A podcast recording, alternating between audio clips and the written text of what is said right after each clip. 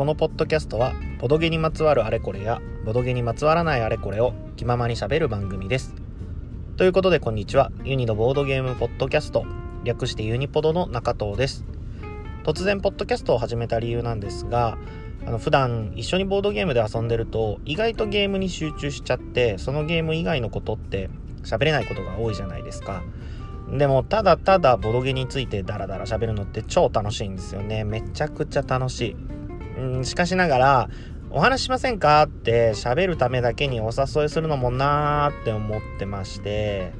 だったら音声配信の場所こういったポッドキャストを用意してゲストで来てくださいって言えば誘いやすいのではないかなと思ってまあまずは一人で喋るところからスタートしようと思います。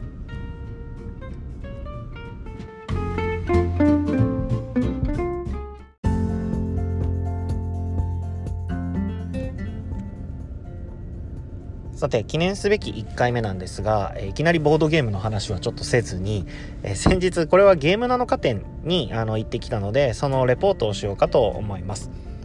えー、このこれはゲーム7日店今回シャープ2ですね2回目だったんですけどもこれは2019年の12月7日から15日まで、えー、33313331アーツ千代田さんという場所で開催されていた展示になります。えー、そもそもじゃあこれはゲーム7日店とは何ぞやっていう人もいると思うんですけどもこのこれはゲーム7日店というのはスルメデイズのニルギニさんという方が主催となり、えー、国内外で活躍されているゲームデザイナーさん。今回は17組ですね。17組のゲームデザイナーさんによりよる、えー、実験的なゲーム作品を展示しかつ私有できるという、えー、企画展でした。今回2回目でして初回は、えー、去年2018年の5月29日から6月6日6月3日ですね。3日まで開催されていたものの第2回目となっています。で2回目はですね前回に比べて会場がどうやら4倍という広さになってて展示してある作品の数も倍以上にどうやらなっていたらしいです。ちょっと前回の初回の方には僕は参加できなかったので内容ちょっとわからないんですけども。でそのこの展示のまあテーマというかこう一本芯が通っている部分というかなんですけどもルールによってもたらされているゲーム体験っていうものを通して私たちがゲームに持っている常識に揺さぶりをかけますっていうようなあの言葉があるんですけどもこう面白いとか楽しいっていうだけではない、まあ、ゲームの興味深さであったりとかあとはルールですねルールの可能性や発展性に気づかされるような展示を、えー、しているということでしたね。でこれにちょっと参加をしてきたんですけどもあのですねもう語彙力がちょっとないんであれなんですけどめちゃくちゃ面白かったです。ちょっと今からその時の写真をね、えー、見ながら振り返っていきたいなと思うんですけどももう会場入るとですねほんといろんな展示がもう目に飛び込んでくるんですけども僕が一番最初に見たのは入って右手ですね。まず右手に進んだんですけども急にですよ。なんかこう2本の棒の間に1本紐が渡っていてそこにね雑巾がかかってるんですよで雑巾に洗濯ばさみが2個止めてあるとで一体これは何なんだろうなって見てそのキャプションその説明ですねを見るとちょっとごめんなさいタイトルは失念しちゃったんですけどえー、紐にこうその雑巾布がかかっている時にこの洗濯ばさみで布を上手に挟めたら1点みたいな感じのことが書いてあるわけですよね。まあ、いわゆる洗濯ですよね。物洗濯物を干す時の行為ですよね。これをゲームにしちゃったっていうような展示があってで同様にですねその横には、えー、お箸ですね。2膳、えー、1膳の箸と豆が1粒置いてあってこれを、まあ、うまくつまめたら1点みたいな感じですね。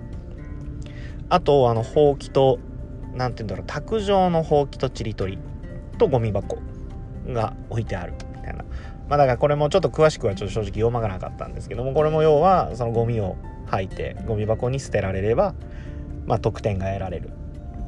みたいな感じの。いや、まあ多分あれですよね。日常的に行っている動作っていうものをこうルールをつけるとゲームになるんじゃないかっていうような内容のものだったと思うんですけど、まあ、いきなりねちょっと個人的にこう一人で行ったんですけどこうニヤニヤしながら楽しめるような内容になってましたね。でその奥にはですねあの、まあ、いくつか作品が並んでるんですけどもあのモビールって言ったらいいのかな？あの円形になっているこう鉄でできた輪っかみたいなものがこう大きいの中ぐらいの小さいのみたいな感じで、えーと、組み合わせて宙に浮いてるんですよね。紐で吊り下げられていて。でその円形になってる鉄の輪っかには、えー、板が並んでてですねまあなんかドミノドミノ倒しができるようになってるんですね。多分宇宙ドミノっていう名前だったかなと思うんですけどこれがねなんか見ててすごい綺麗でしたね。であとドミノをこう円形状にこう何て言ったらいいかな。まっすぐじゃなくて宙に浮いてるんですよドミノが。磁石なんで鉄のプレートにひっついて。でその立ってるドミノを押すとこう円形にね倒れていくわけですよね。なんか気持ちよかったですね。ただこれ戻すのがめちゃくちゃ大変で僕あの一つも戻せなかったですね。あのちょっとでも当たると倒れてっちゃうんででモビールなんで宙に浮いてブラブラしてるんで、ちょっと難しかったですね。センスが必要な感じでした。まあこれ全部のちょっと展示を喋っていくと時間がいくらあっても足りないのでまああのはしょっていこうとは思うんですけどえーと、この展示の中で僕がすごく好きだったのが、えー、ゲームの住人というゲーム展示ですね、えー、ゲームの住人っていうのは何なのかっていうと呪いというものが書かれた札がいくつかありましてこの呪いの札を誰かが最初に取ってるんですよね。この呪いの札を取った人はそこに書かれている呪いにかかってしまってその会場内をうろついていると。まあその持ったままどうやら1個なくなってるっていう話なんでそれを持ったまま会場の外に出てしまった人はまだ呪いにかかってるんだと思うんですけどもこの呪いにかかると何が起きるかっていうとまあいくつかあるんですけど例えばえ独り言をずっと言わなきゃならないとか、えー、モップを渡されてですねそのモップで会場内の床を履きながら移動しなければならないとかあとはカニ歩きをしなければならないとかそういった呪いがえー、書かれていてそういった呪いにかかっている人が会場内をうろついてるわけなんですよね。でその呪いが書かれた札が置いてある横に、えー、勇気のコインというものが置いてありましてこの勇気のコインは何なのかというとこの勇気のコインを受け取るとそのゲームに参加をできるわけなんですけどもこの勇気のコインを受け取ったならばその呪いにかかっている人を見つけたら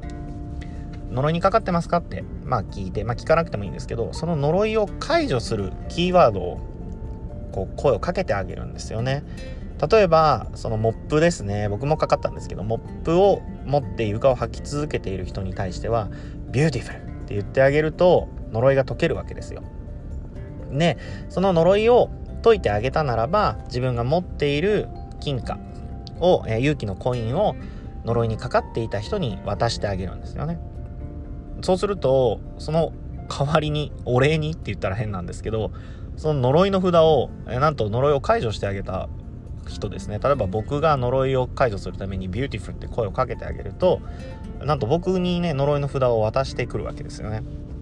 でその後僕が呪いにかかるんですよ今度は、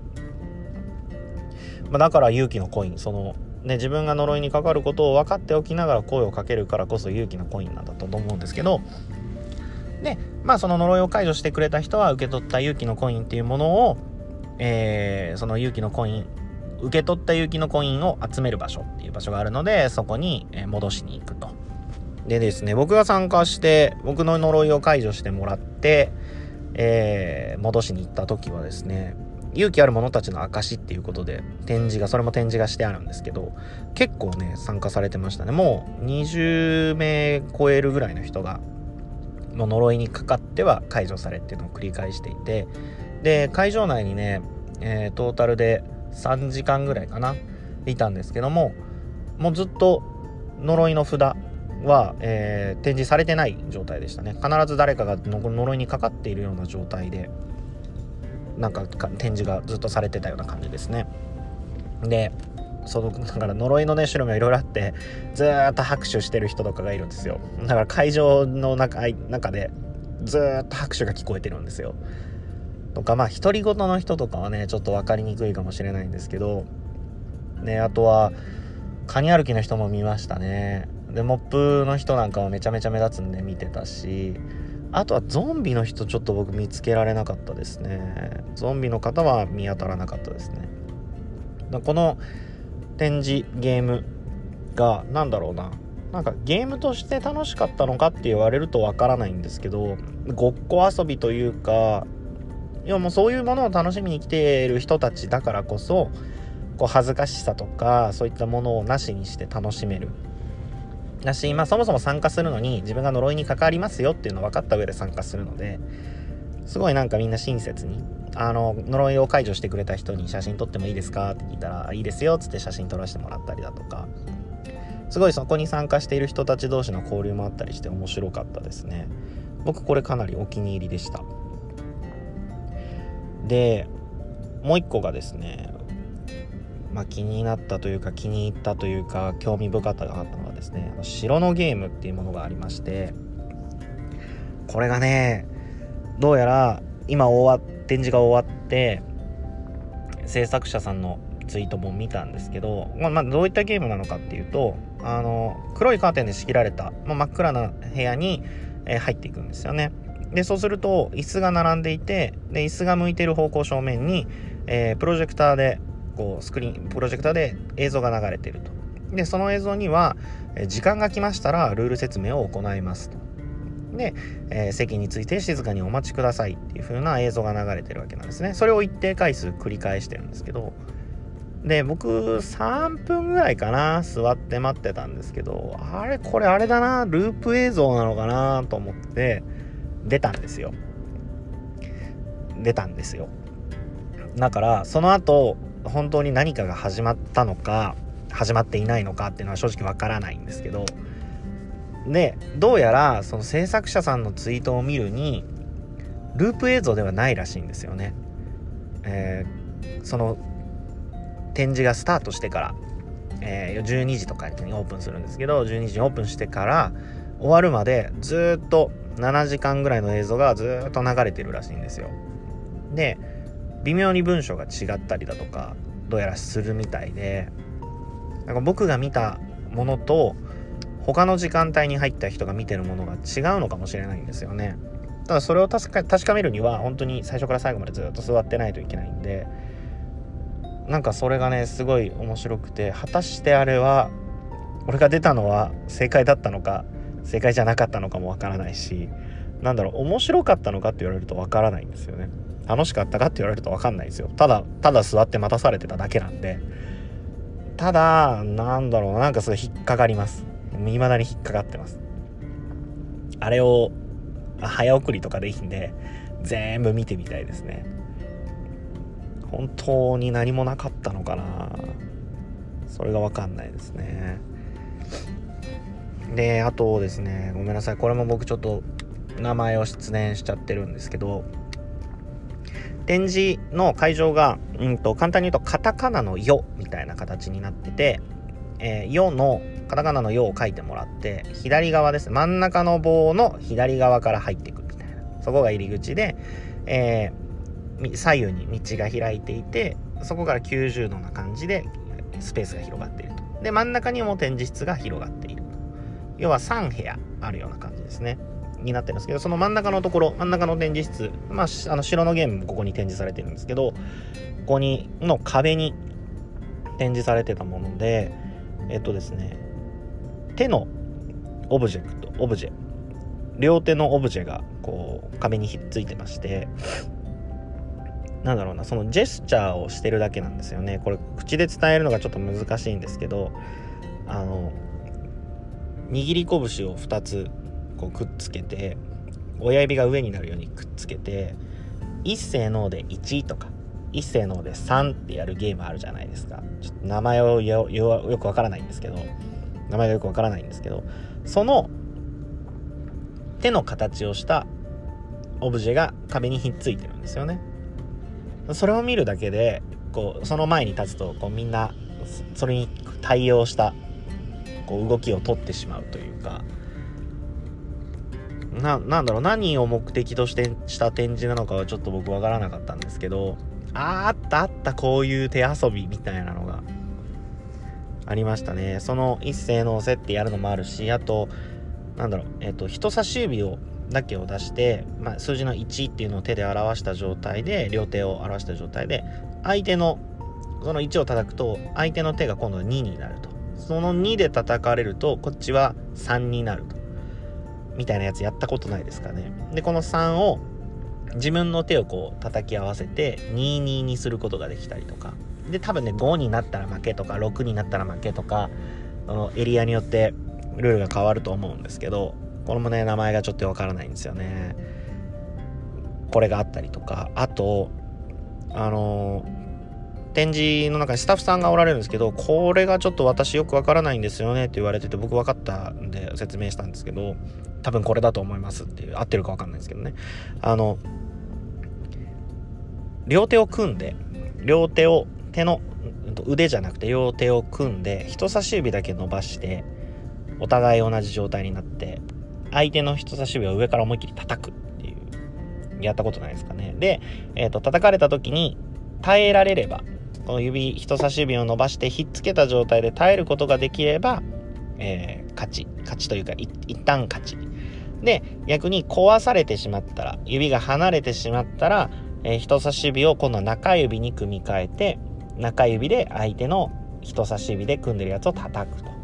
でこれを順番に繰り返していって小指まで行って小指が先に先に小指が、えー、離れてしまった人が負けっていうこれちょっと口頭で説明するのが難しいんですけどっていうゲームがあってでもこれが口頭で説明するのめちゃくちゃ難しいんですけど壁にその手があるだけでそのゲームが何かわかるんですよ。うわ懐かしいってなってこれがねなんかこれも面白かったですね。ああったあったそういうのって。ねこれこれ何て言うんですかね。これゲームの名前も知らないし正式なルールもないのに多分日本全国で遊んだことある人いっぱいいますよね。なんか確かにあこれはでもゲームなのかなと思いながら。ですね。これなでも喋り続けたら何分になるんだろう一体。ねキリがないですね。キリがないのでちょっと今回はこの辺にしてみます。続きはまた撮りますね。他にもですねあの茶色い人たちがと黒い人たちがいっぱいいるのをこうどういう風に配置するかっていうゲームであったりとかあとはですねミューレンソーっていうゲームに、えー、をちょっとアレンジしたそのジャケットに収録されている曲のタイトルをみんなでつけるゲームであったりとかあとですねいろんな椅子が置いてあるやつだとかいろんなゲームがあると儀式記憶交換の儀式だったりとかもう全然ねあのちょっと15分ぐらい喋ろうと思ったんですけど15分じゃ全く収まらないんで、えー、この辺も引き続き今後喋っていければなと思います。今回はちょっと一旦この辺でおしまいにしようかなと思います。あのよかったらまた次回も聴いてください。それでは中藤でした。ありがとうございます。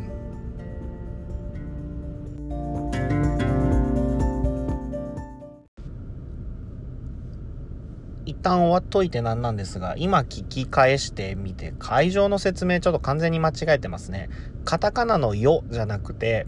アルファベットの E ですね。アルファベットの E を書いて、えー、左側が入り口みたいな感じですね。あの、カタカナのようだと完全に逆になってました。すみません。ちょっとそれを、あの、訂正として、あの、最後に追加しておきます。あの、聞きながら、何のこと言ってんのかなって思った人すいませんでした。それではまた次回も楽しみに待っておいていただければなと思います。ではでは。